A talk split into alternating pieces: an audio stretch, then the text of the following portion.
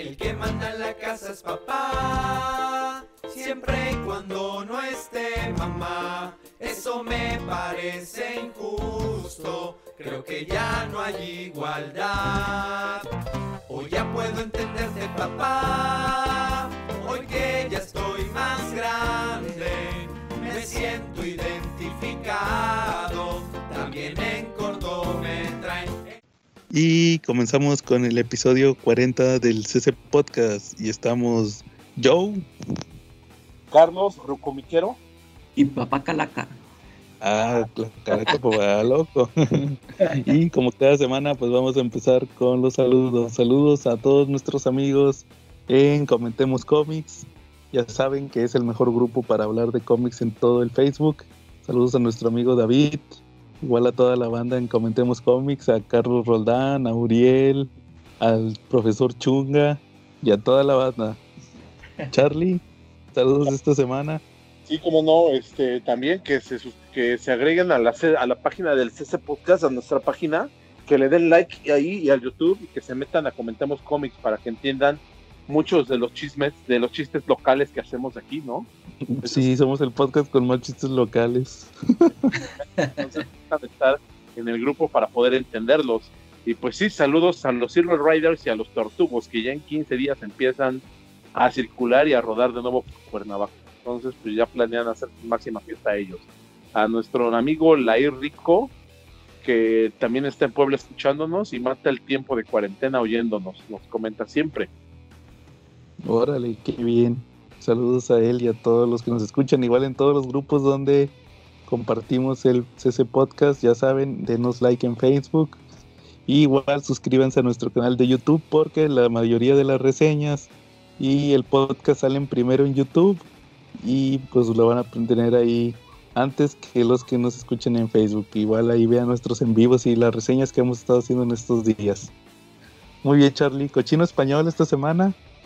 Cochino español esta semana. Eh, la verdad no pude conseguir el número 3, ¿no? Ya de, de la serie de Leviatán, pero, pero pues yo no. La próxima semana pues, les haremos una reseña doble de los dos números. Creo que Oye, ¿cuántos salen esos cómics? ¿Semanales? ¿Cuántos salen? Eh. Eran 39 pesos. Pues, hijo pues su. ¿Te acuerdas cuando costaban 12 pesos? Cuando ah, sí. 15. 8. sí. ¿Cómo han pasado los años? Sí. Cuando yo los empecé a comprar los cómics de en la época de novedades, costaban 1.30. Un peso. Órale. Y ves? ahora 39. Sí, cómo pasan los años. Así es. O, Pero bueno, luego eso- en, en inglés esos te salen que 100 pesos, ¿ah? sí, 120. No, Es 120 en el qué. En Sí. la época que empecé a comprarlos, me costaban 5 pesos con 40. Los que costaban 2 dólares o 1.75. Y costaban 3.40 los que costaban solamente un dólar. y eran caros. Oye, eh, yo me acuerdo que yo siempre veía esos cómics, pero nunca los quise comprar porque no sabía inglés. Siempre cuando estaba así chavillo, me llamaban un chorro la atención. eh, Este, yo veía esos cómics y pues yo decía, órale, o sea, yo, yo en ese momento, en ese tiempo estaba comprando el Hombre Araña Presenta, ese, el, que, el que siempre dice Charlie. Y yo veía esos, esos cómics que decía, oh, son números, este, aventuras acá, este, ya bien avanzadas, pero nunca me animé a comprarlas porque dije, no, pues va- ni le voy a entender, ¿ah? O sea, no. Sí, Pues Pero yo sí, sí, con diccionario sí me en mano le decías, yo creo que a todo el mundo le ha pasado esto del diccionario. bueno, Charlie, pues ¿qué crees que esta semana no va a haber este no vas a tener que hacer reseña doble porque al parecer esta semana no va a salir el semanal. No va a tomar un descanso. no me digas. Sí, Pues apenas más- empezando. Sí, pero más o menos cada eh, tres, cuatro meses hay una semana que descansan el semanal. Esta semana, fíjate que va a salir el eh, la antología, tu, ah, la antología de Black Label, la que trae American Vampire y Fable. Ya ves que tú, tú tienes el, el primero que salió de esa antología. Sí, claro. Ya va a salir la 2. También va a salir el, el, eh, fíjate, el final de Old Man Logan, ya cuando lo matan, el Dead Man Logan. Ya por fin ya van a, ya van a matar al Old Man Logan, ya por fin. Pero apenas va a empezar a hacer serie. Sí, Oye, o sea, en la- en- no, de hecho ya se- en Estados Unidos ya tiene como más de un año que se murió el, el Old Man Logan. Y eh, va, a- va Pero a salir en tomo. estaba en, en esta tierra. en la- Está, sí, pues ya seguía en, el, en la tierra principal de Marvel eh, y ya, le dieron un final. de- Sí, sí, ya le dieron un cierre ya por fin al personaje que pues sí, estuvo muy chido su origen en la serie original y también en, en lo que platiqué yo de la serie de Jeff Lemire y Sorrentino, ¿va? eh, Pero ya como que ya estaba demasiado explotado. Pues fue una sabia decisión, ¿no? O sea que no veremos en lo de hoy en Cuernavaca o lo de hoy en Torreón y lo de hoy en Monterrey, no veremos más lo de eso, ¿verdad? Oigan, y sí se la saben que nosotros somos un, un CC podcast que impone tendencias, que los grupos grandes se meten a escucharnos. Hay uno que dice Sí. que, lo que hoy en, lo de hoy en Tampico, digo, no voy a decir quién es porque nosotros no damos publicidad gratuita, pero el señor es, está muy atento a lo que escribimos y a lo que ponemos. Es nuestro fan, le mando saludos. Ah, bien, qué bueno, Charly. No, hay que ser envidiosos, pero No, pero es nuestro fan porque nos- es nuestro fan porque se pone a ver qué hacemos y qué escribimos, ¿no? Y eso Sí, no. oyen. Saludos a Kumikase. que nos cuenten los podcasts. es otro fan, otro grupo de fans que tenemos, ¿no? Digo, para Navidad yo creo que nos vamos a crear un calendario, ¿no? Sí, oye, por cierto, que a ver cuando hablamos de Man Without Fear. Eh, ya ves que en cómics según iban a hablar de eso. sí. Así es, bueno. Sí, entonces, este, va- sí, al parecer no van a salir los semanales esta semana. Oye, pero lo que sí es que hubo, fíjate, esta semana hubo muchos anuncios de lo que va a salir en el mes de julio, lo que va a traer Televisa, nomás para que veas lo que va a traer. Fíjate que van a traer, anunciaron, aquí los tengo, déjame les explico, el, ul- el último tomo de Hellboy, ya el mero final, ya cuando se muere, el Batman Last, Last Night on Earth, el, to- el de Black Label, el, el 3, porque ese salió como... Antes del- eh, de la pandemia. Sí, pero de cuenta es como el super, ya ves que el Superman Year One fueron como, son como el formato Prestige. Sí. Entonces en inglés salieron tres. Ah, esa pregunta tú la estabas haciendo el otro día, Ah, de los Lo tamaños. ¿no? de los tamaños. Ese, el, ese salió en tamaño normal. Y, y fueron tres formatos Prestige que sacaron Scott Snyder y Greg Capullo. Que según supuestamente ellos ya era su última historia en Batman. Y ya sabemos que es mentira. Porque ahorita están con el Death Metal. Y pues eh, Televisa alcanzó a sacar dos. El tomo 1 y tomo 2. Y como el, es que también se retrasó el, el de, el de Estados Unidos, salió como en febrero. Entonces también pues lo de la pandemia apenas lo van a sacar ahorita en julio y al final, pero pues lo bueno es que ya lo van a acabar. Y también anunciaron en el grandes eventos el House of M, otra vez. Otro repollo. Oye, pero ¿qué van a poner de House of M? ¿Van a Pues publicar que- los dos que publicaron antes o crees que publiquen nada más la historia principal? Porque los que la sacaron son muy buenos. Sí, pero no, yo creo que na- nada más debe ser la serie principal, Charlie. Fíjate que siguiendo la tendencia del de, de ahorita los grandes eventos es en realidad las mismas historias que ya habían sacado en los best sellers que estaban Sí, claro. baratos. sí. De hecho, yo, de hecho yo compré el House of M hace unos meses en el best seller. Saludos a mi amigo de, de Marvel Mayoreo, que fueron los que me lo vendieron. Ahí el House of M. Entonces, pues sí, pues imagínate de comprar un cómic que cuesta 139 pesos, ahora vas a tener lo que comprar en 300. House of M. ¿no? Pues Y- En tres- pero en 300 porque esta es hardcover o qué. Ese, no, es el que es Monster. Ah, el es más más grande. Sí, ya nomás con eso te dice que te lo justifica. Que por- que por- ah, que por cierto, este también va a salir el, déjenme les digo, ah, eh, anunciaron la secuela de Batman White Knight, que es el Curse of the White Knight, que es donde sale Rael. Ese- ¿Y ese ese cómo lo van a? También semanal. Ah, vi que en semanal me parece. Pero pues eh, van a hacer lo mismo de que sacan el semanal y luego lo sacan en hardcover. Hardcover. Entonces, este, pues probablemente mejor lo compro en inglés, en TPB, no tarde en salir en unos meses. O quién sabe, ¿verdad? Habrá que ver los precios. El TPB Y- en inglés yo creo que va a estar más barato, ¿no? Sí, así me pasó con el White Knight normal. Yo compré el, el TPB normal. En inglés porque estaba más barato. Estaba más barato que comprarlo en grapas, en español y que comprar el hardcover, obviamente. Y también, dime Charlie. Que alguna vez en Comentemos Comics hiciste un experimento de eso y te alcanzó creo que para dos tomos en Amazon, ¿no? Con lo que costaba ah, la sí. sí, siempre chequen eso, chequen los precios. Y muchas veces sale más barato comprar el tomo en inglés que estar comprando los cómics de Televisa. Este, pero igual también hay que comprarse al, bolsillo porque muchas veces la gente que lo compra en, español es porque ahora sí que son abonos chiquitos como en Electra. Eh. Deberían pagarlo durante dos meses que comprarlo de, cajón o de, de plano porque no saben inglés. Pero sí, o sea, ahí tomen las decisiones en base a lo que, a lo que puedan. Y también, por último, eh, vi un anuncio medio manchadón donde supuestamente dicen que a lo mejor, ese ya se me hace medio, medio bañado, que dicen que hasta, hasta anunciaron Death Metal. Death Metal que apenas acá salió esta semana el número uno en inglés y supuestamente Televisa ya lo anunció. Ya lo anunció. Dicen, yo nunca he visto la publicidad. Death Metal. A lo mejor aplicaron lo del halcón negro, ¿no? Y ellos contrataron a su propio escritor y su propio actor para hacerla, ¿no? Metal pesado. Ah, no, ese ya existió. sí, no, a lo mejor aplicaron la del halcón negro, ¿no? La y le volvieron el halcón dorado.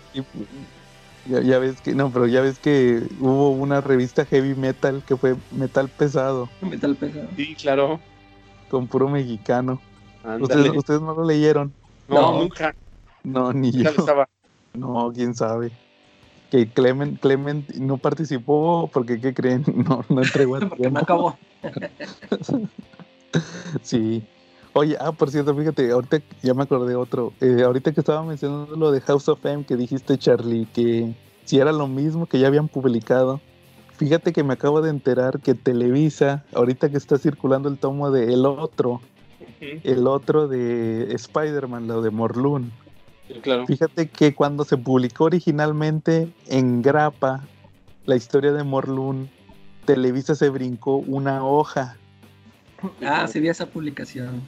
Y luego, en este, cuando lo sacaron en bestseller, lo sacaron en dos tomos. Dos tomos de el otro. Y también se brincaron la misma página. Y ahorita, eh, con el tomo Monster Edition de grandes eventos que creen que se volvieron a brincar la misma página. O sea, esa historia tiene una página inédita en México. Nunca se ha publicado. Igual y después lo sacan en un especial en hardcover y te venden esa página y así. Con la página que pesos, ¿no? Incluye la página inédita. Sí. Son capaces de, de, hacer eso. Ya ves como cuando ¿se acuerdan cuando salió Dark Knight Returns? La primera vez que lo publicó Televisa, que venía censurado. y que decían, no, que sí, ¿qué crees? Que ya lo volvimos a publicar sin censura. Gracias. sí, qué bárbaros. Bueno, pues, ahí estaba leyendo que muchos pensaban que había sido también por censura, pero eh, yo chequé, yo tengo esa historia en un TPB en inglés y, a mí se me hace que nada más fue por el, editor, o sea, como que ya no supo cómo acomodar esa página. Ya ves que a veces que vienen splash page o algo y que meten una así de puro anuncio, pero nomás para que se pueda acomodar. Y como que esa, ya, esa página que se brincaron, ellos ya tenían armado cómo iba a quedar su, el cómic y, la sacaron porque, no sé si viste ya en la publicación ponían de que no, pero que viene una, una viñeta similar a la página que se brinca. Y a lo mejor por eso dijeron, no, pues se parece y brin es, bríncala nomás para, para que queden bien acomodadas las hojas. Sí. Y, ah, y, como siguieron usando el mismo molde para todas las reimpresiones. Sí, claro, sí, o sea, ahí es un repollo. Eh. Es como lo que estuvimos discutiendo esta semana antes de que nos ventanearan. Lo de lo de el Marvelverse, los tomos de Marvelverse son todos son repollo verse. Por eso se nos hacía raro lo de el anual número uno. Porque ese nunca lo habían publicado. Tú, yo pensaba que lo habían publicado en el hardcover y dices tú que no. No, viene. La primera aparición de los. Lo ha publicado en México dos, dos veces. Lo ha publicado la prensa y novedades editores. Pero ya son copias muy antiguas. Claro. Entonces, este. Por eso se nos hacía raro de que se habrían tomado la molestia de, De poner algo de, nuevo. de poner algo nuevo y no, resulta que incluye el de la boda Eh, y, y- y que no ha sido en sí publicado en masa, pero se- lo, lo tradujeron para la edición que salió en la mole metalizada. Entonces pues ya tenían ahí la traducción, va. Es un tomo donde no le están invirtiendo traducción, porque ya, porque ya está todo traducido. Por eso es el repollo verse.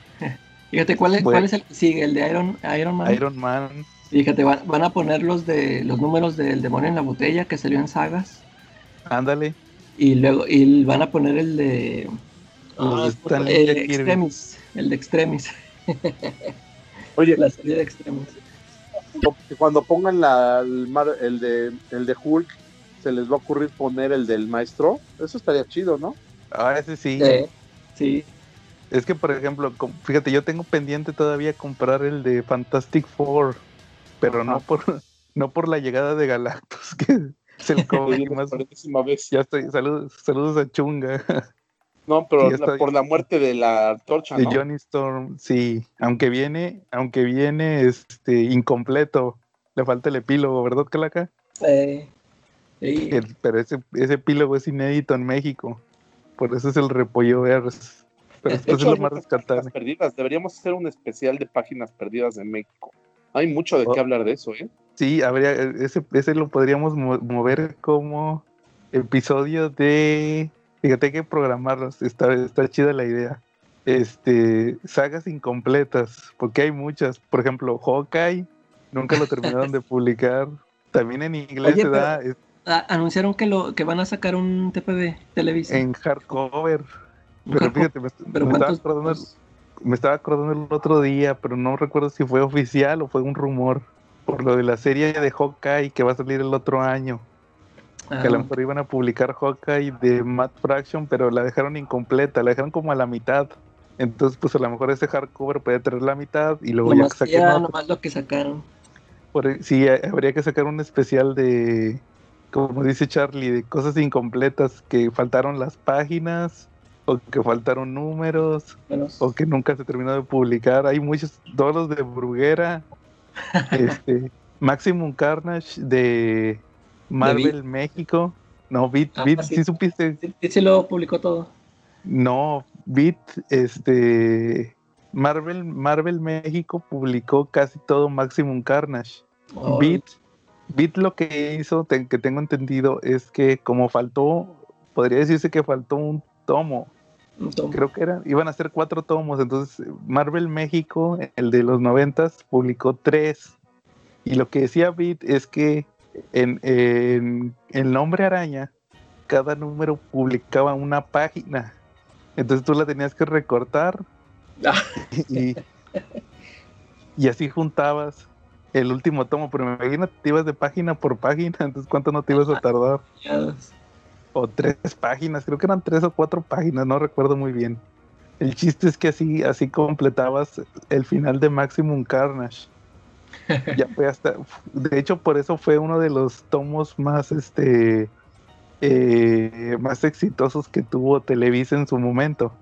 Exitosos entre comillas, porque a mí en su, en- en su momento me tocó ver un chorro de copias en el Sanborns, Sí. El de Maximum Carnage, porque hubo mucha gente que se quedó con las ganas de tener la historia. Y luego para que terminara con la bomba de buena voluntad, ¿no? Así, el Spoiler. poder del amor, Charlie. El poder del amor, Charlie. Hombre, no, eso lo pudieron haber hecho en una sola página y se acababa la historia para no vender la última parte, ¿no? Y hubiera sido más Oye, oye, ya ves que dicen que la película de Venom 2 va a estar basada en Maximum Carnage. Imagínate que salga la, la, la bomba de Venom 2. El poder del amor, Charlie, en live action. Los cariñositos siempre echaban amor por la panza. Nunca, nunca, nunca mis Pues- Ven- Venom, cuando tenga ya el emblema de la araña, va a echar por ahí el poder del amor.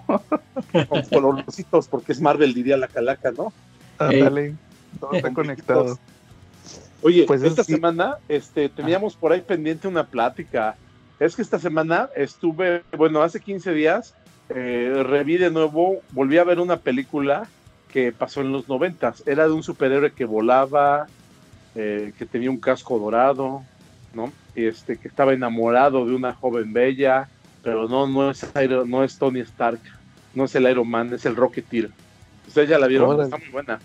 La vi hace muchos años, es de 1991. Sí, efectivamente. No, sí, yo, estaba también la vi, pero ya ni me acuerdo.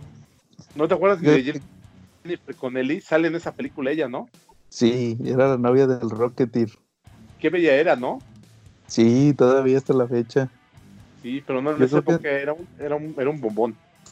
Sí, fíjate que a mí, yo creo que donde estuvo mejor fue en la época donde salió en la de Hulk. Sí, claro. en aquella entonces sí estaba muy guapa. No, a mí en Rocketeer se me hacía muy bonita en Rocketeer. Pero bueno, vamos, la historia es muy buena. A mí me gustó, me gustó la historia eh, por, por, la simpleza que se maneja, ¿no? Digo, del creador David Stevens fue, ¿no? Él, él era, una, artista de pin-ups, que los pin-ups son, son, son como pósters que usaban para alentar a las tropas, donde se ve la clásica muchacha muy guapa, tipo americana, este, tiene alguna pose muy americana o con un bikini, pues lo más revelador que se ponía en los 40, los 50, porque siempre los pin son como de ese estilo, y lo, y ¿cómo se llama? Y precisamente ese era ese, ese es el arte que creaba su, su autor del Rocketeer. Él pues luchaba contra gángsters, luchaba contra nazis, pero lo, lo, realmente divertido es que era un personaje que sobrevivía en un mundo de pistolas y no, y no, y no era invulnerable a las balas, ¿no? y solamente tenía una, una mochilita cohete. Ese era su única, su único poder, su única habilidad, como ven. Sí, sí, pues prácticamente era un personaje que, que fue creado en los ochentas, pero traía todo el espíritu de los años 20, ¿verdad? Así como, ahora sí que como nos presentaron en aquella, aquella película del Capitán América, la tecnología, cómo era, sí, ¿verdad? O sea, eh, muy, muy steampunk, que es como lo llaman ahorita. Sí, exacto. Que es steampunk, que, que tecnología vieja combinada con, con tecnología nueva. ¿Sabes, cuál hubiera estado chido? Ustedes no, ustedes no han visto la película de Capitán Mañana, Capitán Tomorro o algo así. No, creo que yo sí la vi que es así en blanco y negro, que es, que es un piloto y que lo están persiguiendo unos robots, algo así. Y que es así, tipo, también es muy steampunk. Así igual, así hubiera estado chido o que hubiera una de Rocketeer. O sea, la temática es steampunk. Y es un personaje también que todavía se sigue publicando. No recuerdo qué editorial tiene los derechos, creo que, creo que, que es este... Dynamite es el que los publica. Igual siguen sacando todavía cómics de Rocketeer. Eh. Muy bien, Charlie. ¿Algo más que quieras decir de la película? Igual a ver si la veo esta semana y lo platicamos. La verdad te la recomiendo muchísimo y me llamó la atención porque también me enteré que, digo, y eso me enteré porque tengo una sobrinita pequeña que estaba viendo una serie de caricaturas de Rocketeer y es un, es un remake, es un remake que sacaron en un canal de Disney eh, y donde la heroína es una niña. Órale. Eh, sí, y, pero resulta que, que, no crean el personaje de ceros, sino que respetan la mitología que hay de Rocketeer, incluso respetan mucho de la de lo de la película, mucha de la imagen de la película, del diseño visual que tenía, lo respetan y pues ahí el Rocketeer es un héroe, está en el mismo pueblo, la cafetería en forma de perro ahí está, este, ella es la, la la bisnieta de. Sí, de hecho aquí es lo que estoy viendo, que es una serie que salió el año pasado. Eh, sí, es del año pasado, es en 3D, es más bien en CGI, en CGI. Sí, efectivamente. Sí. Sí, de, de Rocket y de 2019. Sí, pues esa, esa tendencia de sacar nuevas generaciones donde ya hay cambio de, cambio de sexo, como le hicieron con ¿Se acuerdan de los defensores de la tierra que estaba la hija del fantasma? Sí, claro. Y ahí en un capítulo ella se vuelve el fantasma. Hay un capítulo donde se pensaban que se había muerto el fantasma y ella se vuelve el fantasma. Nada más en ese capítulo. Sí, sí, estaba chido ese, ese, Sí, pues te digo. Pero qué padre que, que. Fíjate, Charles, no sabía eso, que había una serie animada. Qué bien que rescaten esos personajes. Y más aún, Para- le rasqué un poquito más y resulta que en Facebook hay comunidad de admiradores de ese personaje, del Rocketeer. Se volvió como una obra de culto. O sea, Ah, hay gente sí. que lo sigue, es una, es una historia de culto, es un personaje de culto, este, y pasaba nuestras narices y no, y no nos dábamos cuenta. Fíjate que esto es lo padre de este mundo como geek, como nerd, como de cómics, que hay muchas capas y a veces tienes que meterte en otras diferentes para ver cosas que no ves tan usualmente. Entonces se volvió un personaje de culto y tan así que ya están pensando en hacer otra vez la película, en hacer la segunda parte de Rocketeer y por ahí vi hasta un póster este que no es fan que no es fan art y que trata la, la continuación de la película del Rocketeer y esta vez nos sitúa en la Guerra Fría, este en la, en la Unión Soviética. ¿Cómo ves? Órale. A ver si la hacen, pero pues no estarán ya muy viejos los actores. Pero con otros actores, obviamente, ya no va a salir Ah, Jennifer claro. Connelly, ella Ah, bueno. Ya le rasca a los 60 años. Digo, todavía está muy guapa, pero pues ya está difícil, ¿no? Que, que puedas decir que han pasado dos o tres años, ¿no? Ujú. Desde la Sí, igual película. pueden hacer un reboot del personaje. Sí. Como en esa película. Ah, ¿saben cuál también? La de Tomorrowland. Una que hizo el George Clooney. Ajá. Ah, eso no lo vi. También- Eh, Pues no está muy chida, pero también manejan lo del jetpack. Lo del jetpack así steampunk.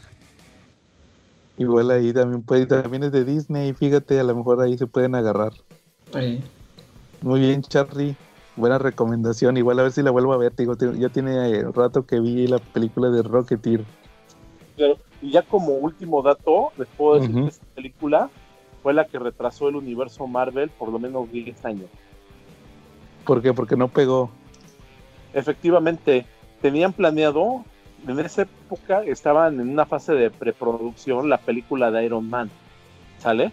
Iba a ser Nicolas Cage, hasta donde yo tengo entendido, iba a ser Nicolas Cage, estaba entre los finalistas para interpretar a Iron Man, eh, pero resulta o sea, eh, él quería hacer todos los superhéroes, ¿verdad? Superman. que también iba a ser Superman, por cierto, ¿eh? No, si Sí. Nicolas Cage no quería ser Robin porque no daba la edad, si no, también lo hubiera sido él, ¿no? sí. Y terminó siendo Ghost Rider. Sí, pero pues se le dio, se le dio, ¿no? Y el, Sí. ¿cómo se llama? El de Kikas. Ah, este Big Daddy. No, Sí, para, que- para pero que es- veas Calaca, que quiere ser todos los superhéroes a la vez, ¿no?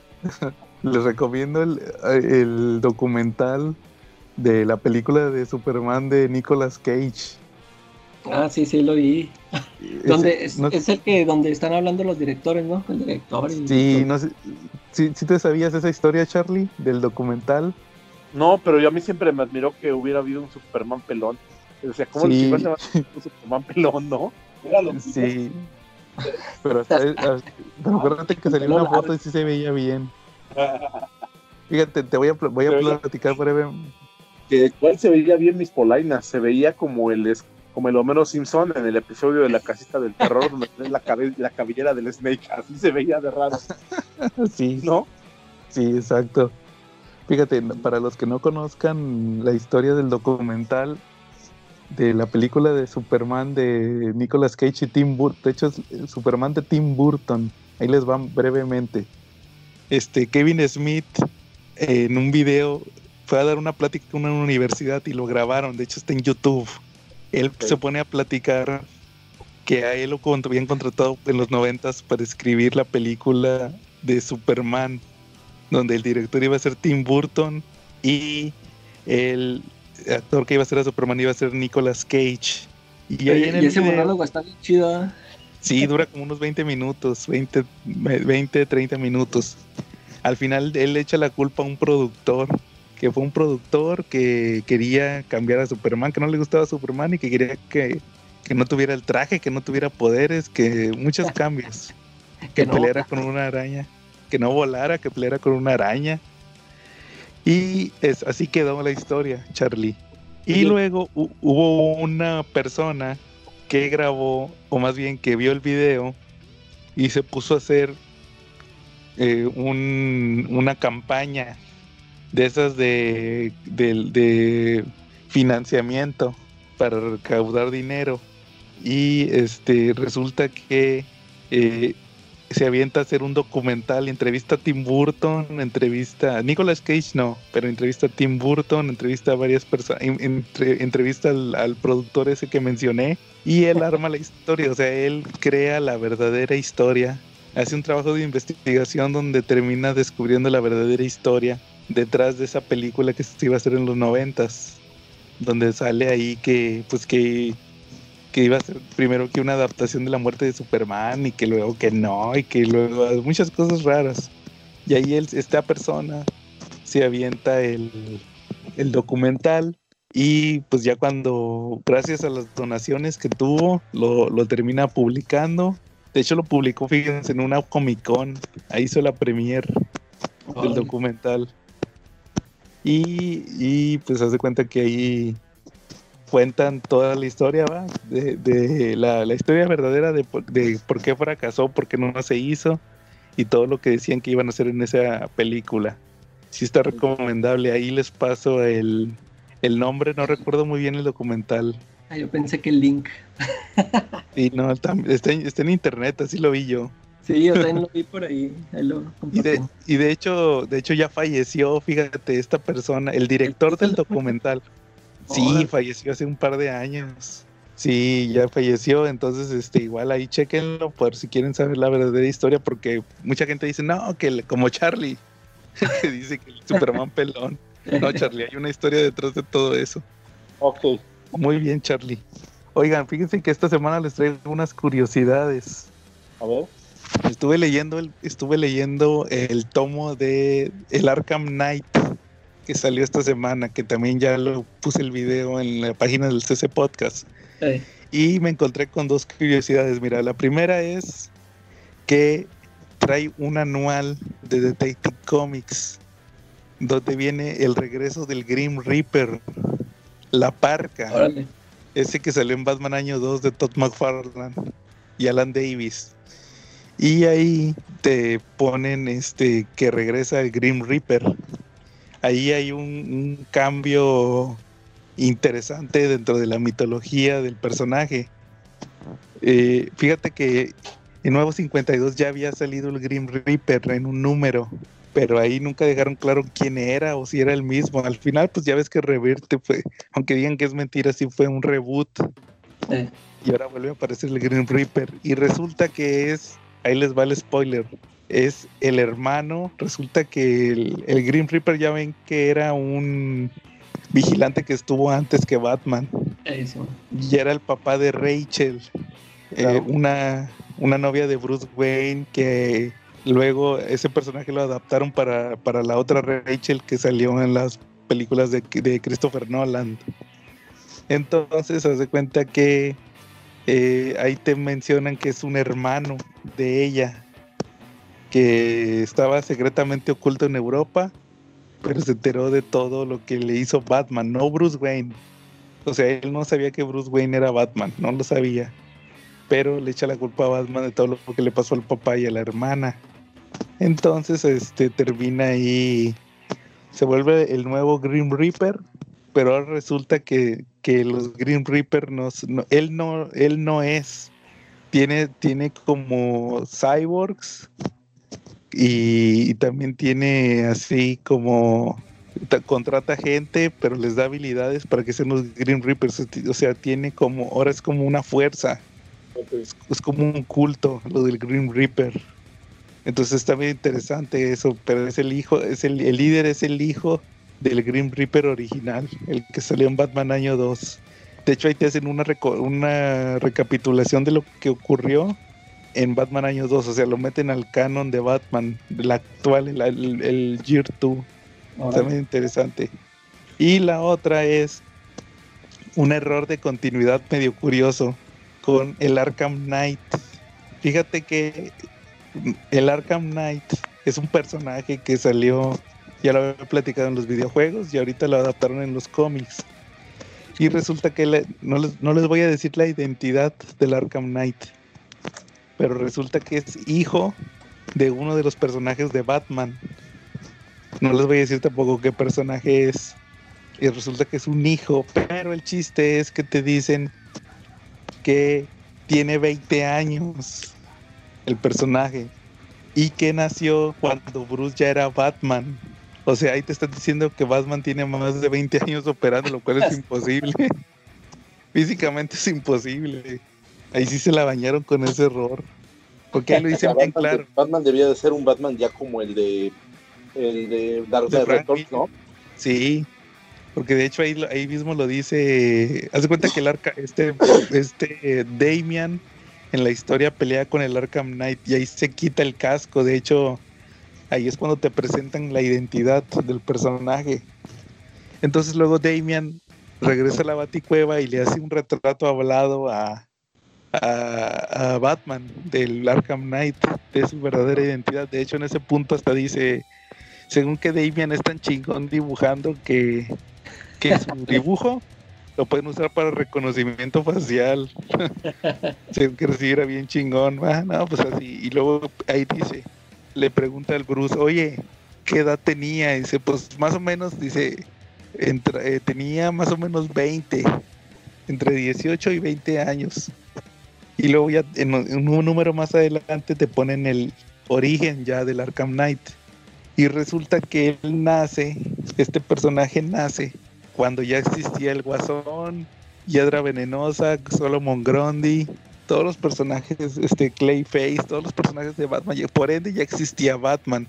Eh. De hecho, la, la mamá del Arkham Knight se muere porque le pega un batarang. No lo mató, no lo mató Bruce, no lo mató Batman. Otro, un, un villano, vamos a llamarlo villano, eh, agarró un batarang de Batman y con ese lo aventó y le pegó a la mamá del Arkham Knight. O sea, sería como una historia de alguien del sindicato de víctimas. Fíjate que hasta eso se parece al sindicato de víctimas, una de las historias más chingonas que le, que le leí a Tinion. Sí, claro. Sí, Charlie, algo parecido. Haz de cuenta que fue daño colateral. Entonces, este, pero el chiste es que tiene más, tiene cerca de 20 años el Arkham Knight. Y este, y, y por ende te estoy diciendo que Batman ya estaba operando. O sea, tiene, Batman tiene 20 años operando, lo cual es imposible. Ahí sí se la bañaron con ese errorzote. Sí, está curioso. Y, y- y- y no creo que sea error de traducción porque el personaje no te lo dibujan como un niño. O sea, Sí. sí es un adulto. Entonces ahí no sé cómo van a justificar eso. Ya ves que a Esos Damian le. Sí, no, ahí sí, sí. Creo que es el único detalle que le vi a la historia. Eso está interesante. Pero Yo creo sí que lo la- van a dejar mencionar simplemente, a ver que van a Sí. aplicar la de si no lo menciono, no pasó, ¿no? O sea, Exacto. yo no menciono la que pasó, que él nació, pues ese error de cronología no lo menciono, nomás uso el personaje, pero no vuelvo a mencionar eso. O a lo mejor pueden, solu- pueden solucionarlo como solucionan todo ahorita. Eh, Doomsday Clock. O- así así quisieron arreglar lo de lo de Scott Snyder. El final de Scott Snyder, así lo quisieron. De Justice League. Así Sí. lo quisieron justificar. Que, que, oye, pero. ¿qué- ¿Qué pasó? Y lo dice, no, es que las líneas del tiempo están cambiando. Y sale ahí que el Doctor Manhattan por un lado y por el otro lado Bendis. Porque entraban, entraban en conflicto con el universo principal de DC, entraban en conflicto tanto Young Justice como Doomsday Clock. Entonces ambos te lo están mencionando como que eh, cambiaron la realidad. Entonces así están justificando, así pueden justificar el Arkham Knight, pero pues habrá que ver que regrese el personaje. Sí. Bueno, muy bien. Muy buena recomendación, eh, Joe. La verdad, Y aunque sea para enterarnos y por puro morbo de ver cómo está ese error, pues hay que leerla, ¿no? sí, y de hecho no les dije nada del Arkham Knight. Ok. Sorprendentemente no spoileé. Para que lo chequeamos. Sí, Sí. muy bien. ¿Alguno, ¿Algún otro tema que traigan esta semana? Mira, esta semana yo conseguí en una subasta con un amigo de ahí de, de una página de cómics, un grupo de cómics. Vas a presumir.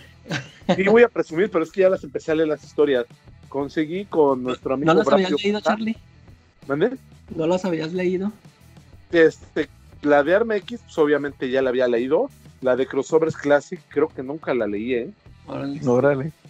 Conseguí uno, ahorita les mando la foto para que la pongamos. Que Se llama Crossovers Classic y es la colección Marvel DC. Este, aquí viene Superman y Spider-Man nuevamente. pero aquí los enemigos son el Doctor Doom y el Parásito. Ah, pues esa no la he leído yo. Nada más leí la otra. ¿Eh? Está muy, muy, muy buena. La introducción la escribe Mark Wolfman, que también pues es vieja conocida de los superhéroes ahí de, de Daredevil, de Spider-Man. Creo que para Batman, ¿no? También. Sí, y Teen Titans. Sí. Aquí el argumento lo hace Jim Shooter. Órale.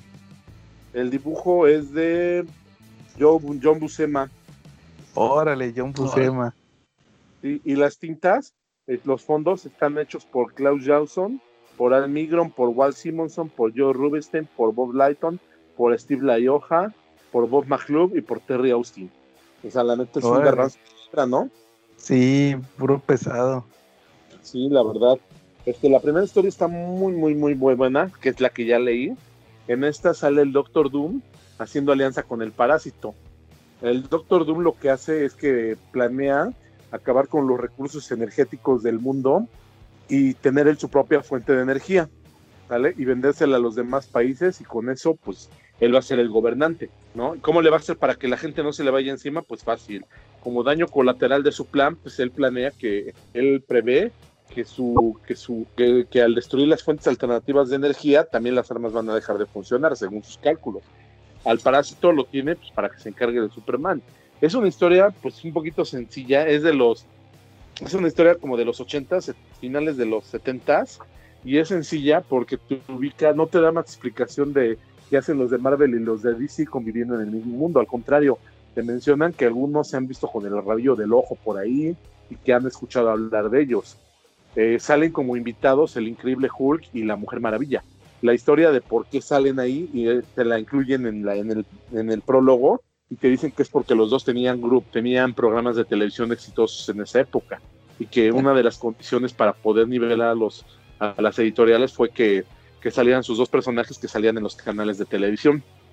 Entonces salen como víctimas de, del Doctor Doom los dos y son capturados para que el parásito pueda hacer uso de sus poderes. ¿Cómo ves? Sí, el clásicos de DC y Marvel. Sí, exacto. Está muy bien hecho, muy bien escrito. Y la segunda historia, la que todavía no leo, es de los Teen Titans y de los X-Men. Los enemigos. le trae ese. Sí, ese está muy chido, ¿no? La Fénix Oscura. Sí. Fíjate que ese, ese tiene un dato curioso, no sabía que venía ahí. Teen Titans X-Men. Fíjate que el, el, no iban a ser los Teen Titans, iba a ser la legión de superhéroes. Sí, claro. Pues, pues, también, también tomando en cuenta que el dibujante por mucho tiempo de la legión de superhéroes fue que este eh, Dave Cockrum. Dave Cockrum fue el, el dibujante por mucho tiempo de la legión de superhéroes y de ahí se pasó a X-Men. De hecho estaba viendo que se peleó. Se peleó en DC este, y de ahí se salió los, se pasó a los X-Men y se llevó varios diseños que él había hecho para Nightcrawler. Nightcrawler iba a ser personaje de la Legión. Sí, efectivamente.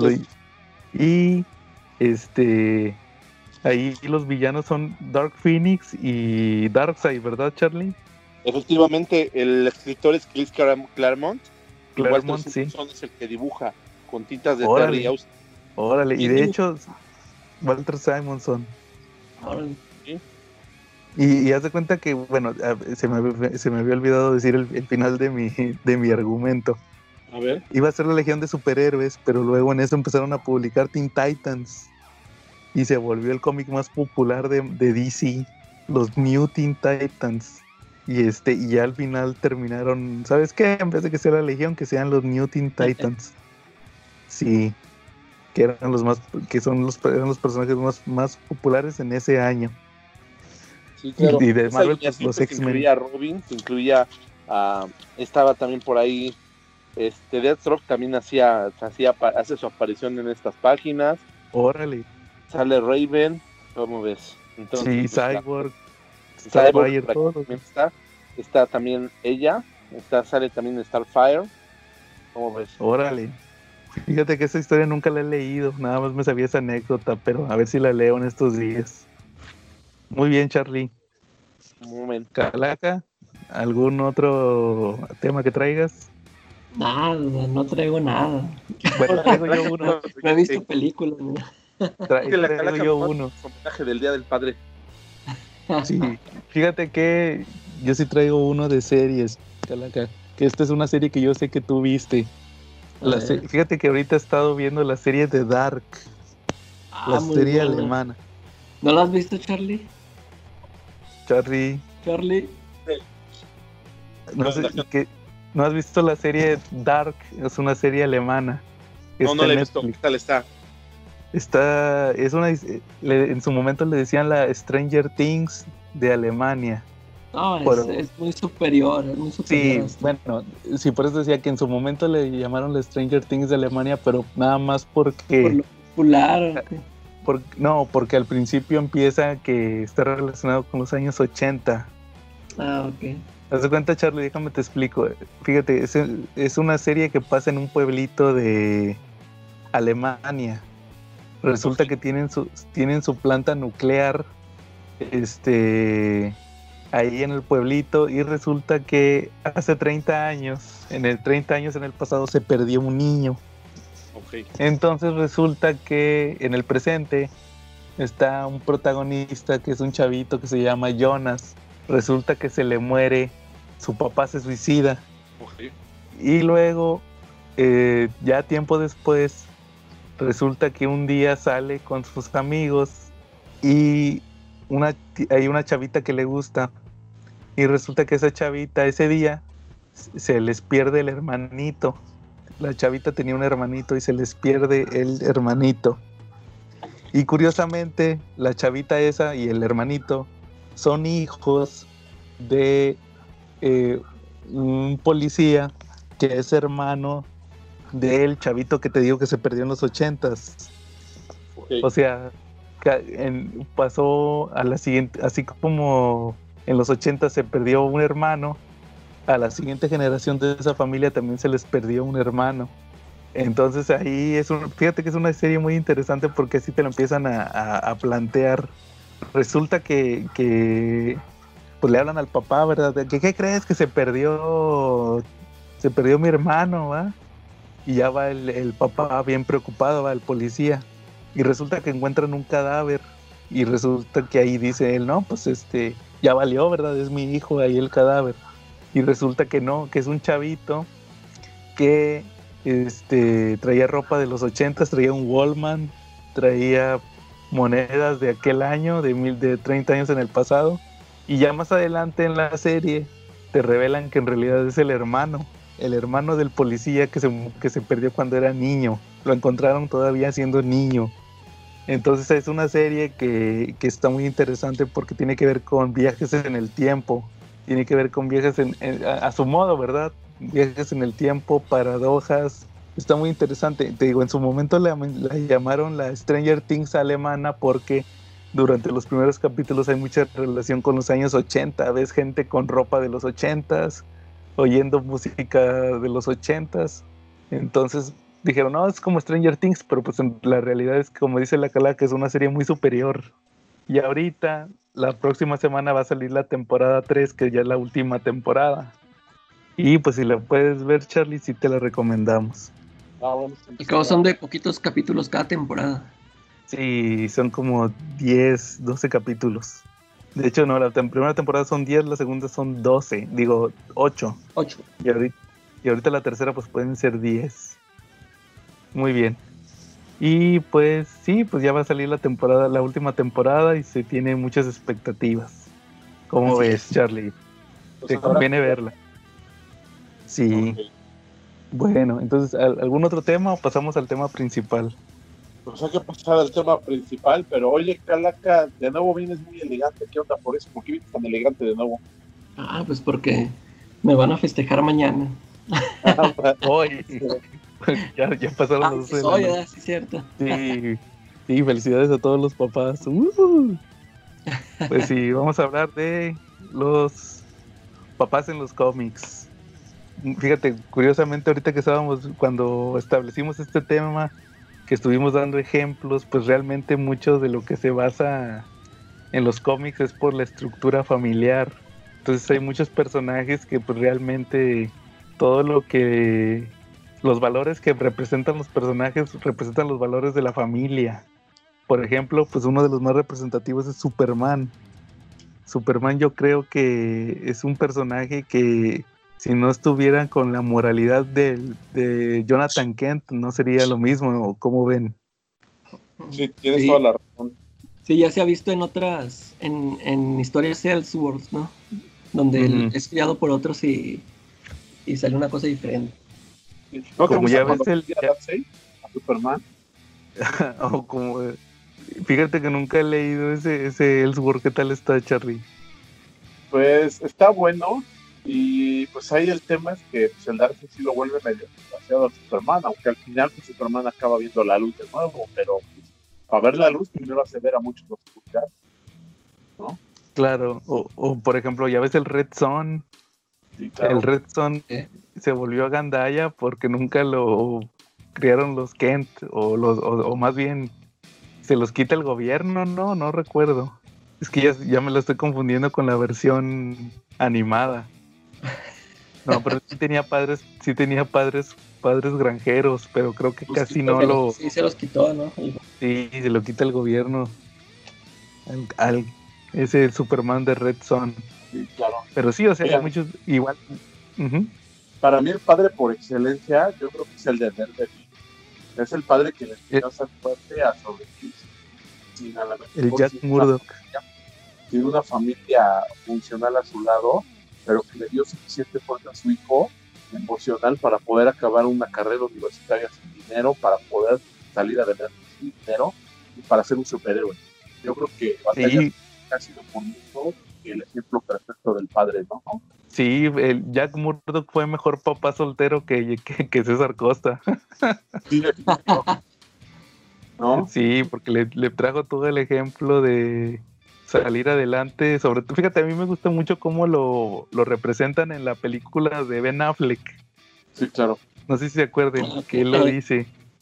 Que dice que él entrena o, eh, o algo así, que yo estudio y él entrena. Y está saliendo que el papá se, se pone en forma, ¿verdad? Y él estudiando sus librillos de, de- en braille. Fíjate que hasta esa, esa, esa escena está muy bien planteada. Sí se nota el cariño entre los dos eh, actores, ¿va? O sea, los personajes. eh, En esa película de Daredevil de, de Ben Affleck. Sí. ¿Cuál es Entonces, el sí, momento más, más, más que más les ha hecho un en la garganta, por ejemplo, de esa relación del padre? Porque yo creo que esa, la de los Kent, es una relación muy padre y Kent Ujú. así como que el papá que a lo mejor que es el ejemplo del padre a seguir, Jonathan Kent, porque es el padre que no le pegaba, el padre que sin gritarle le decía cómo eran las cosas, o sea, era un padre, híjoles, no como, como yo creo que nunca se ha visto, ¿no? O sea, era un padre Sí. perfecto. Pero, por ejemplo, el otro era un padre que sí estuvo en malas ondas, que cambió por su hijo. ¿Qué, ¿Cuál ha sido el momento que ustedes más les ha hecho un nudo en la garganta? Eh, pero ¿en nudo, en nudo en la garganta en positivo o nudo en la garganta negativo? se va, de cualquiera de las dos formas se vale. Pues fíjate, yo, yo tengo, creo que eso está interesante, pero fíjate, yo tengo tres de Jonathan Kent diferentes. a ver, Las tres muertes de Jonathan Kent. Fíjate, la, la está de la de, Superman. ah, sí, la de All Star Superman, Y esa sí, llorar. Esa sí, la de All Star Superman. Luego está la de, esta tú te la sabes, Calaca, la de Jeff Jones, A la de con la de, la de Brainiac, que es parecida. Sí. También es parecida a la de, a la de, a la de All Star Superman. Ahí, ahí Jeff Jones se plagió a Morrison. sí, sí, sí. Y también está la de cuando se le da el infarto a Jonathan Kent, cuando le hacen el funeral a Superman, eh, después de la muerte de Superman. Eh, Eso fue un nudo en la garganta porque los que, como nota, no- nota, nota el- al, al cuadro, no pudieron estar en el funeral de su hijo porque el mundo Sí. no sabía que Superman era, era Clark Kent. Sí, Entonces, claro. ellos, no- ellos es fue realmente triste, ¿no? Que no podían estar en el funeral de su hijo. Y también ahí lo que está haciendo en la garganta es cuando Jonathan se muere, pero se muere y regresa con Superman, ¿no?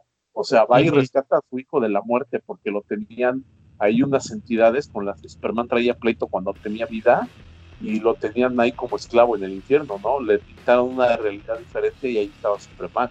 Y Jonathan Kent se lo regresa. Y sí leyeron esos cómics, ¿no? Sí. Sí, de hecho, nada más déjame te confirmo un dato de esa historia. que es muy interesante, nada más déjame lo estoy buscando, nada más para dar- darte el, el dato correcto. Estoy buscando nada más un número de referencia, que es el... Bueno, no lo encontré. Eh, pero sí, ese, es el, ese que tú dices es el que se publicó aquí en México como El regreso de Superman. Sí, claro. Era el- es el 500, ¿no? De Adventures. Es que es lo que-. Ándale, Adventures, que yo estaba buscándolo como Action Comics. No exactamente Superman. La portada del Entonces- video original venía con una cosa chistosa. En mi época la conocíamos como la portada de Veladora, porque tenía una imagen muy parecida con versión dibujo y tenía una como especie de pegatina transparente y se veía como de Veladora.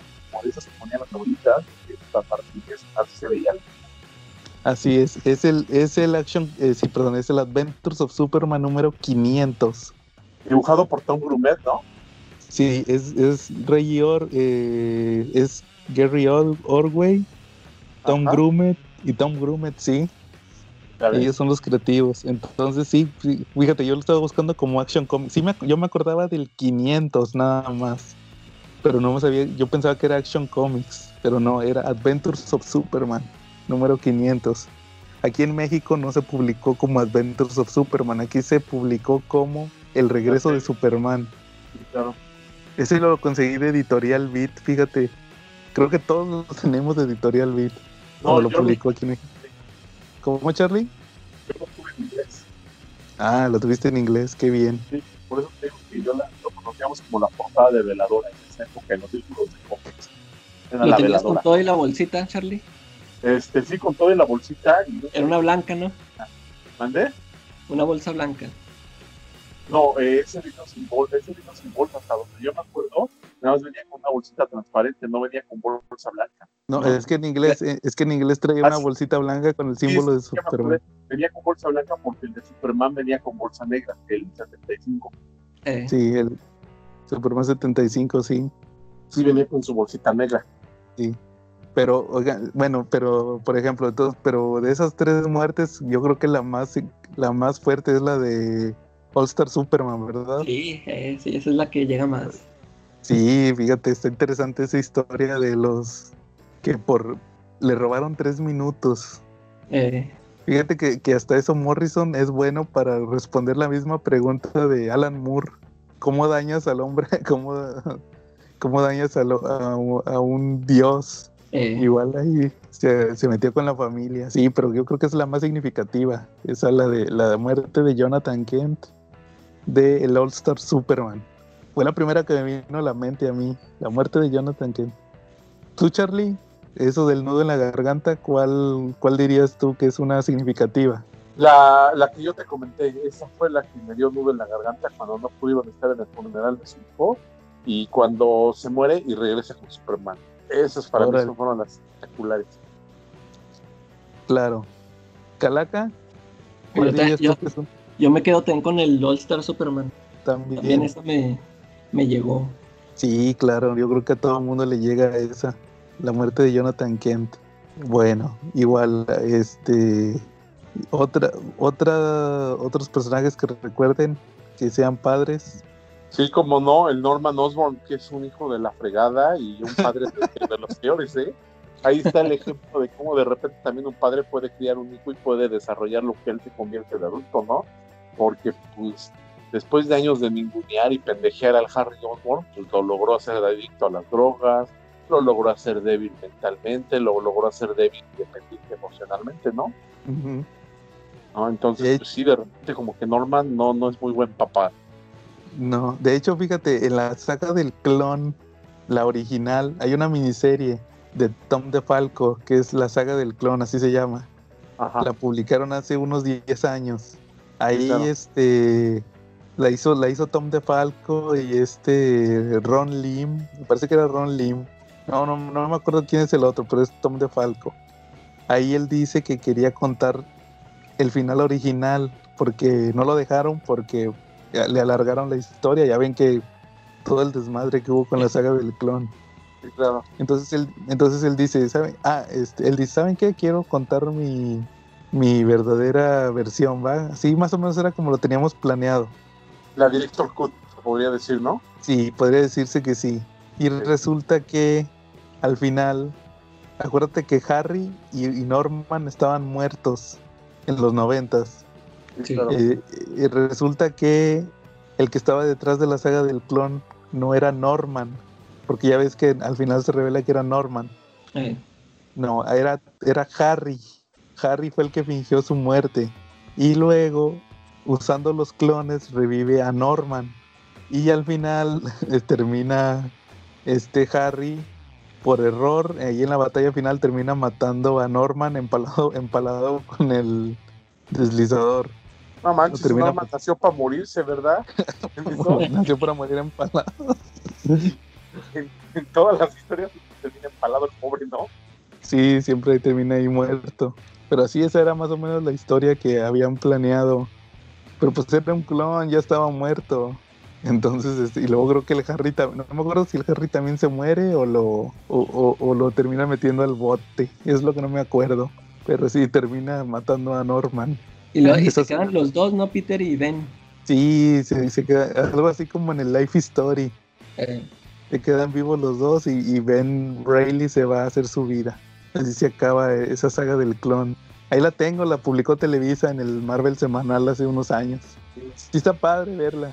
Ahí más o menos como, como iba a ser la historia así de sencilla, ¿verdad? Antes de que la largaran por vender. Y ahí sí tienen los hijos. No hubo problemas de, de que le robaran los hijos. Que por cierto, también el Peter Parker ha sido padre. Ya ves que ha tenido, ha habido varias versiones. Que es padre de, de Mayday, es padre de Annie, la de. Renew Your Vote. ah, ¿Cómo? sí, es la, la que escribió Dan Slott, ¿no? La de Dan Slott, sí, también ahí tuvo, tuvo este, la, la niña, que son dos niñas diferentes, ¿no? Es Mayday y la Annie no son la misma. Eso Sí. lo explicó en Spider-Geddon. Ahí explicaron que no son la misma. Resulta que el- la Annie, porque muchos pensaban que la Annie era la niña, la, la secuestrada, ¿verdad? Eh, No, ahí explican que no, en Spider-Geddon. Porque va, va esta Mayday, va al universo de la Annie, el de Renew Your Votes. Y resulta que ahí le dicen, no, pues soy Annie, soy esta May Parker. Y se ponen a chillar el Peter y Mary Jane. Y ahí le dice la Annie, le dice, no, lo que pasa es que mis papás ya me habían dicho que, que habían tenido una niña antes que yo, nada más que se la robaron. Y ahí ya te dejan claro, porque digo, muchos decían que era la misma y no son dos diferentes. órale. Así es. Bueno, otros papás, pues los, los Wayne, el Thomas Wayne siempre se tiene que morir. De hecho, de hecho, ya ves el, el, el Thomas en, en Flashpoint. Ah, el Flashpoint. Sí, pero antes de Tom King, no vamos a tocar a Tom King ahorita. Sino que este, ya ves la carta que le escribe a Bruce Sí. la carta que le escribe la, la, la que le mandó con Flash y luego también en el botón que le dice que no sea Batman, que viva su vida. Ya ves que el vato pues por eso se casa con la Celina, Eh, sí. por lo mismo de que le y luego ya meto- mete Tom King lo de eso del del Thomas malo, pero pues ya, ya eso ya es aparte. Ahí al principio sí estaba bien establecido. Sí. ¿Qué tal se les da a los Summers en vez de ser papá? ¿A los qué? A los Summers. A los hombres también, ahí tienen un desmadre. ¿Cíclope Pero- es mejor padre que Cable? ¿Quién? ¿Cíclope es mejor padre que Cable? Sí, ¿verdad? Pues eh, lo crió, lo criaron en el futuro, pero el, este... Es que eh, ahí es cómo estuvo el rollo, o sea, pues, ¿cuánto duraron ahí? ¿Lo crearon hasta qué edad? ¿Hasta que tuvo cuánta edad? como unos 10 años, lo criaron. Duraron como 10 años en el futuro este, Scott y Jean Grey. Lo criaron ahí en el futuro de Apocalypse a cable. Pero también siempre se está, el cíclope siempre se está quejando que perdió a su hijo y que se perdió a su hijo. Pero también el vato los abandonó. El, el cíclope abandonó a, a la esposa y a, y al bebé cuando se enteró que la Jean Grey estaba viva. Ah, sí. O sea que no, no es buen era, su verdadera madre es Madeleine, ¿no? Madeleine No. Pryor, sí. Pero luego, este, supuestamente que la mitad, él tenía la mitad de alma de Jean Grey. Entonces sí era hijo de Jean Grey y aparte era un clon. Nomás Sí. la dibujan medio diferente. Más sabrosa, ¿no? Pues depende, depende del dibujante. Yo cuando la he visto de Goblin Queen, como sí se ve así como que más exoticona, ¿no? Sí, pero cuando es Goblin Queen, Charlie. Bueno, eso sí. Otro, Y, otro a cable de, y a cable de papá, ¿cómo lo ven? pues ya ves que tiene a la Hope. Ajá. Y La a Hopper. Tyler, ¿no? ¿A quién? Tyler. Génesis es hijo de cable. Y Génesis es un villano. Es malo, ¿verdad? Eh, Y está del lado de Apocalipsis. Apocalipsis. Órale. ¿Y este se llama Génesis? Y se llama Génesis, es Tyler. Su nombre de batalla es Génesis, pero su nombre de pila es Tyler. Y fue Ah, criado órale. por Tiffy de Cable. Pero pues Cable lo crió también y estaba tan, tan metido en sonda paramilitar que pues el Tyler mejor se le fue de, de escogió de papá al Apocalipsis. Apocalypse. Órale. Sí, esa no me la sabía. Es que yo casi no me sé los personajes que salen con cable. ¿Ese, por ese eso salió en los noventas? Sí, salió en los 90, por eso adoptó el nombre de Génesis, porque hay un Apocalipsis y hay un Génesis. Y un Génesis. Órale. Sí, pues también hay. Ahí también aplica cable con sus múltiples hijos del futuro. y con Hope. De hecho, de hecho, también Hope, este, se le pegó mucho a Cable. Desde ya cuando terminó lo de lo de Avengers contra X-Men, tenía un equipo, tenía un equipo de, de X-Force y ahí fue y se metió esta, esta Hope. Ya le había dicho que se hiciera su vida normal y no, ahí se metió con ellos. Y luego resulta que se vuelve la verdadera heredera de cable, Hope. Porque más en el futuro sale Stripe. Y resulta que la nueva, la nueva es un clon de Hope. Ahora. Sí, sale, era cable y X-Force, así se llamaba el cómic. Eh, ahí sale que en el futuro, ya cuando desaparezcan cable y Stripe, eh, los que siguen después de ellos son Hope y su clon. Ahí era, era Stripe mujer, estaba chida esa, ese.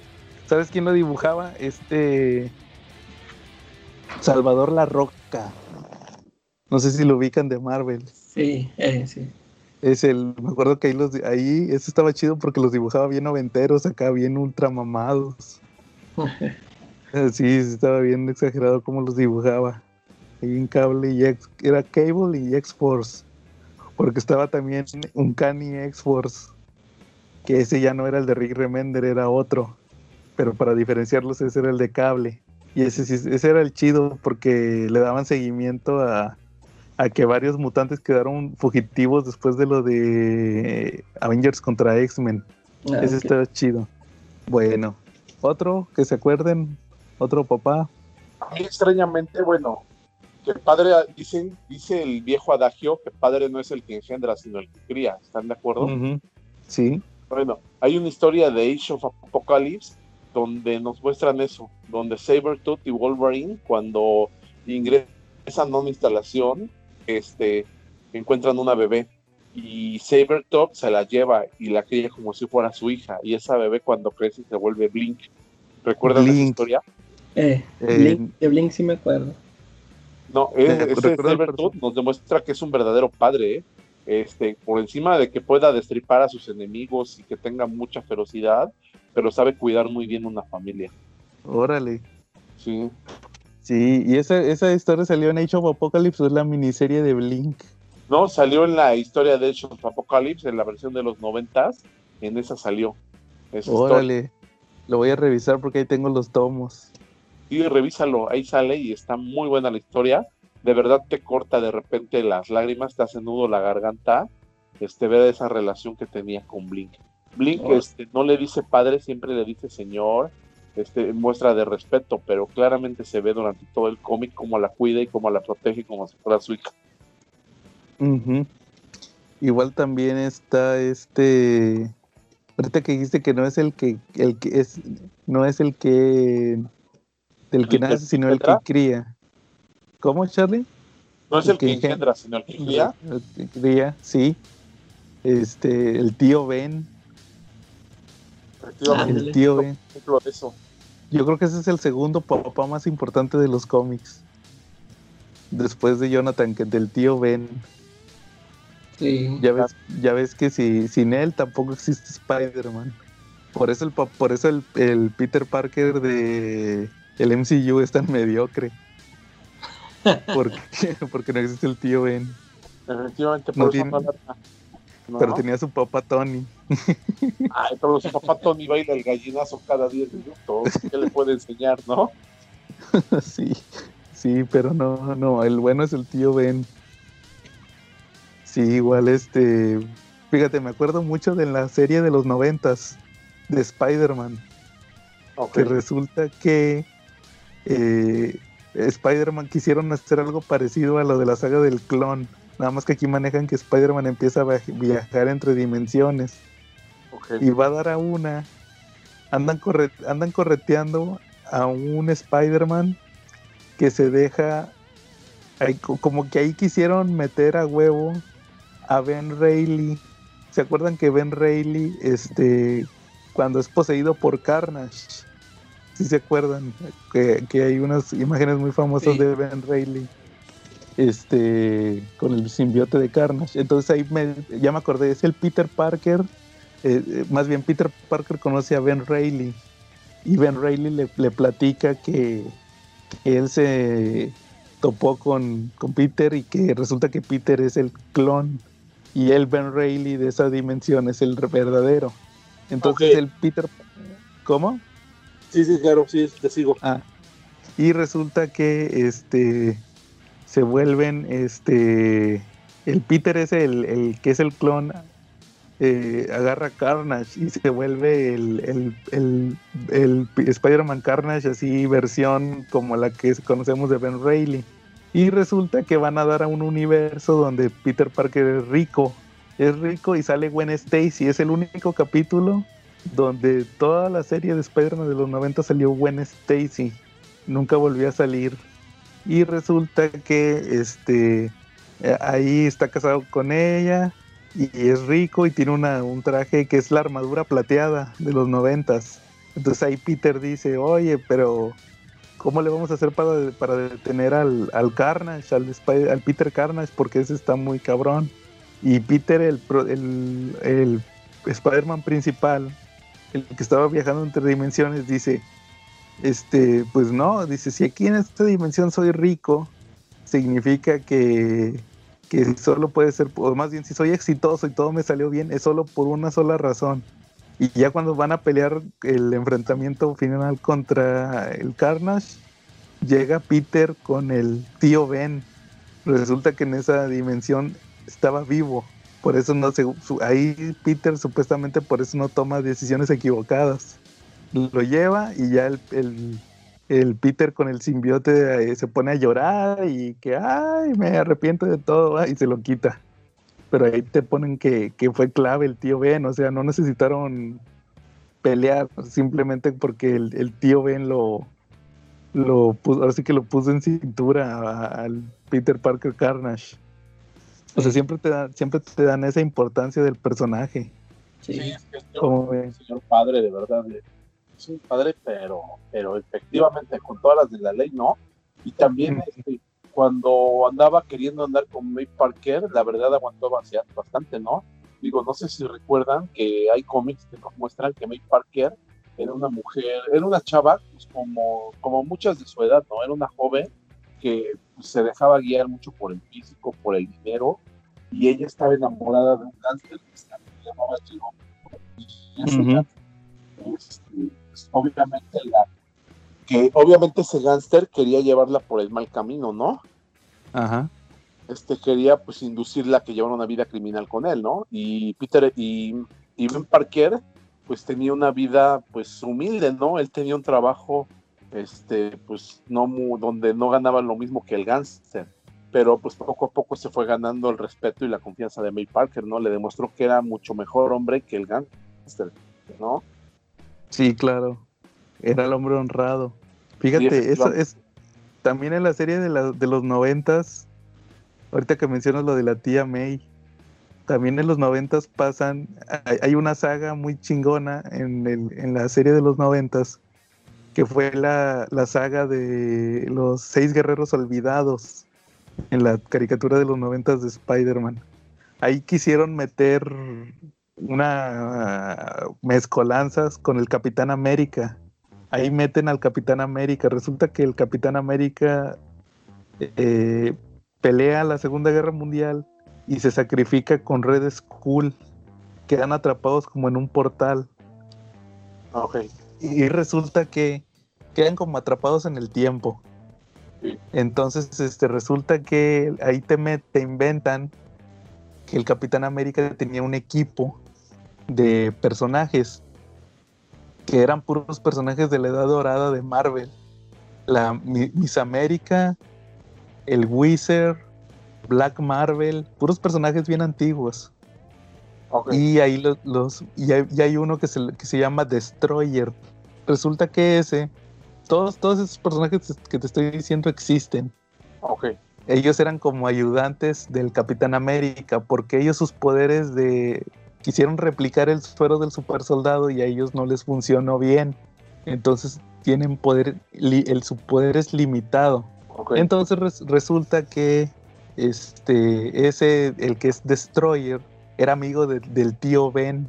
Entonces ellos se pelearon por la tía May y resulta que gana Ben, a pesar de que el otro güey era superhéroe.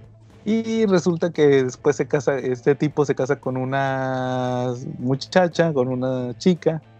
Y eh, un día van caminando y ven a un ladrón. Este güey activa sus poderes y, pelea con el ladrón, pero una bala perdida le mata a la esposa. Entonces este lo que hace es que le da su... supuestamente los poderes los activaban con unos anillos le da su anillo al tío Ben. Que no digas eso, que se oye muy fuerte. Mejor di que le da la polla al tío. Sin albur, le, da el anillo sin albur. Saludos, David, el rey del albur, y comentemos cómic, ¿no? sí, saludos, David. Y resulta que también le da una como una llave. Supuestamente era una llave para, para poder abrir el portal donde estaba el Capitán América. Y resulta que se, lo da al tío Ben porque aprendió que con gran poder había gran responsabilidad. O sea, eso, eso fue el origen de la frase en la serie. Está chida esa saga porque sí, o sea, y al final van los seis siniestros, andan buscando a, este vato y resulta que van a dar a la casa de la tía May y pues el Peter dice, eh, pero ¿por qué vienen aquí? Y ya le explican la tía May que no, pues mira, lo que pasa es que tu tío Ben tenía aquí escondido esto porque se lo dio a su amigo y ya llega el amigo, ¿va? Y ya le explica, le cuenta todo lo que acabo de decir de que cuando estaban jóvenes, eh, ahí le cuenta Peter. Y está chida esa saga porque ahí aparecen esos personajes, pero yo pensaba que eran nuevos o algo así, y no, son personajes bien antiguos. El Wizard, Misa, Misa, ya ves que ahorita hay una Miss América, esta era la, la original, Miss América, Wizard, Black Marvel, Destroyer y hay otro que no me acuerdo cuál era. Está padre esa, esa saga, pero digo, pues se sacan una jalada de los pelos con el Capitán América. luego, luego pero sí está muy entretenida, digo, con todo. Si obvias un poquito lo del Capitán América y lo de Red Skull, pues sí está entretenida, ¿no? Sí, sí, de hecho. al final ellos terminan regresando, ¿no? Capitán América y Red Skull encuentran. Sí, regresan regresan, pero luego se vuelven a sacrificar. Sí, está interesante esa, esa historia de... Fíjate que, está medio jalado de los pelos, como siempre. Un día voy a platicar de eso, que en las series animadas de los 90, 2000, el Capitán América no puede estar en el presente. Siempre lo manejan como la leyenda. Ok. Es algo como lo que me pasó con Morbius.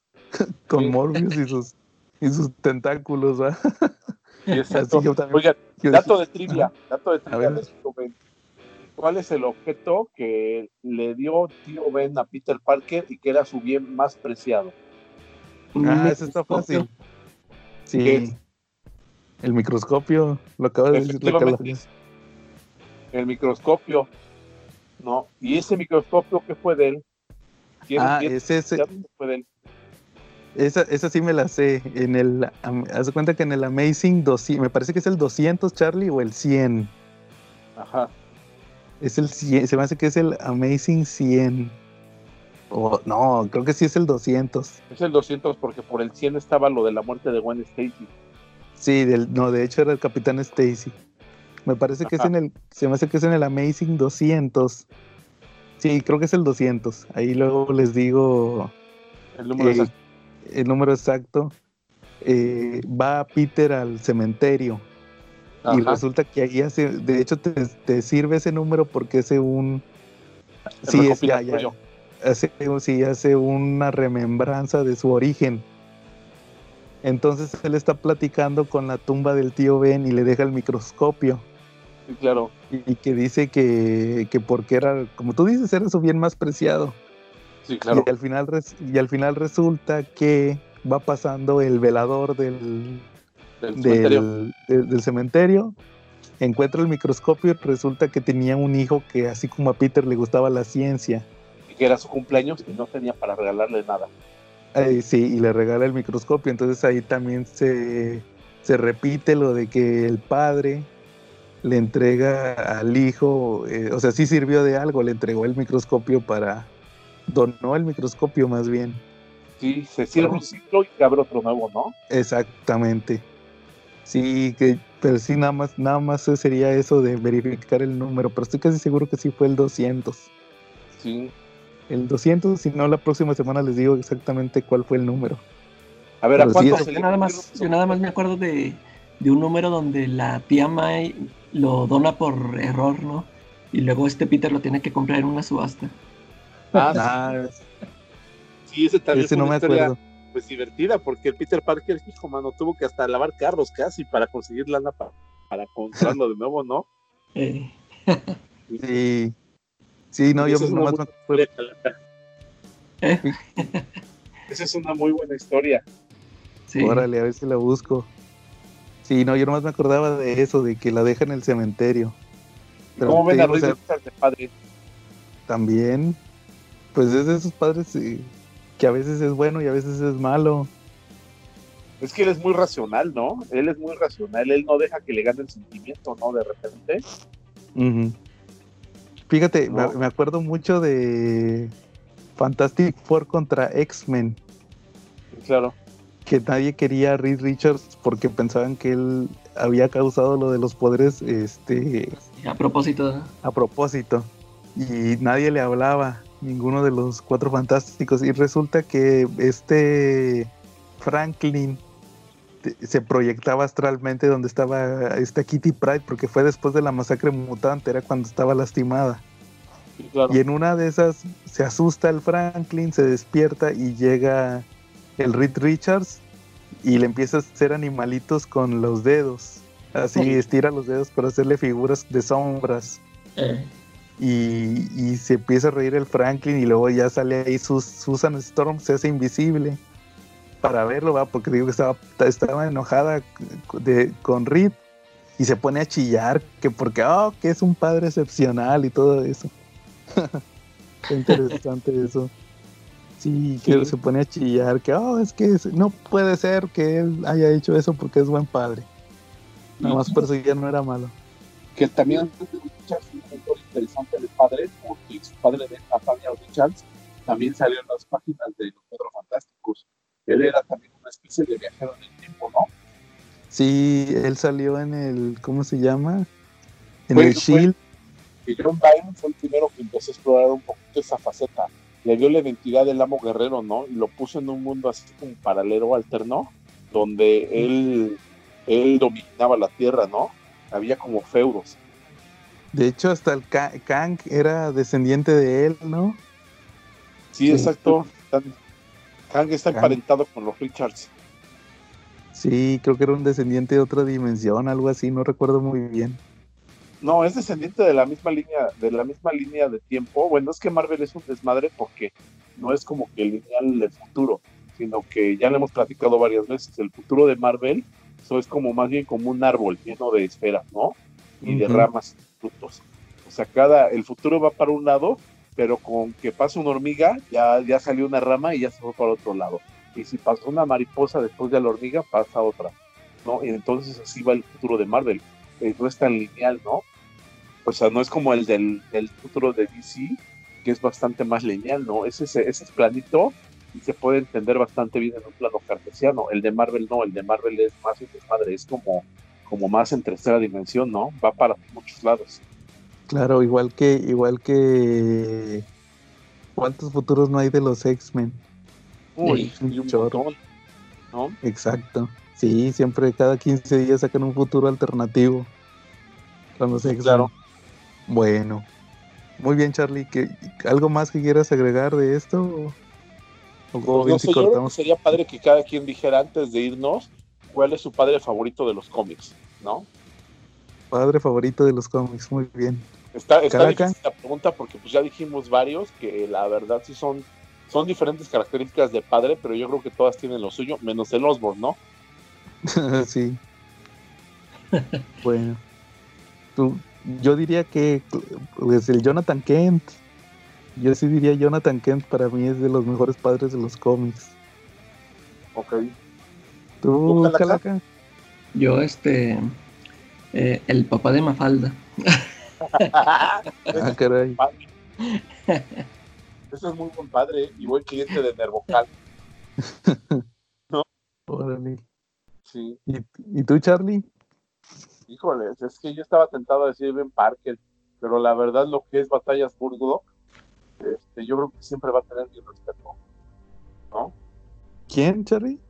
Este, el papá de Daredevil, Batallas Burgo. Ah, Jack Jack Murdock. Sí, también. Y yo creo que es el que siempre va a tener mi respeto. Sí, de hecho busquen cualquier historia chingona de Daredevil donde esté, por ejemplo, el Man Without Fear, ya ves que siempre sí terminamos hablando de, Como siempre, con mi casa copiándonos. Entonces, ¿algo más o cortamos por esta semana? Cortamos por esta semana si quieren, ¿no? Bueno, muy bien. Entonces, eh, ahí está nuestro especial del Día del Padre. Igual ustedes díganos cuáles son los padres favoritos de los cómics para ustedes. ¿Quiénes son los mejores? ¿Quiénes son los peores? También Darkseid, también es bien mal padre. Quiere matar a ah, Orión. no, sí, no. padre, poca madre, ¿no? Sí, muy bien. Estuvimos Joe, Carlos, Rucomiquero y Papá Calaca. Y nos vemos la próxima semana.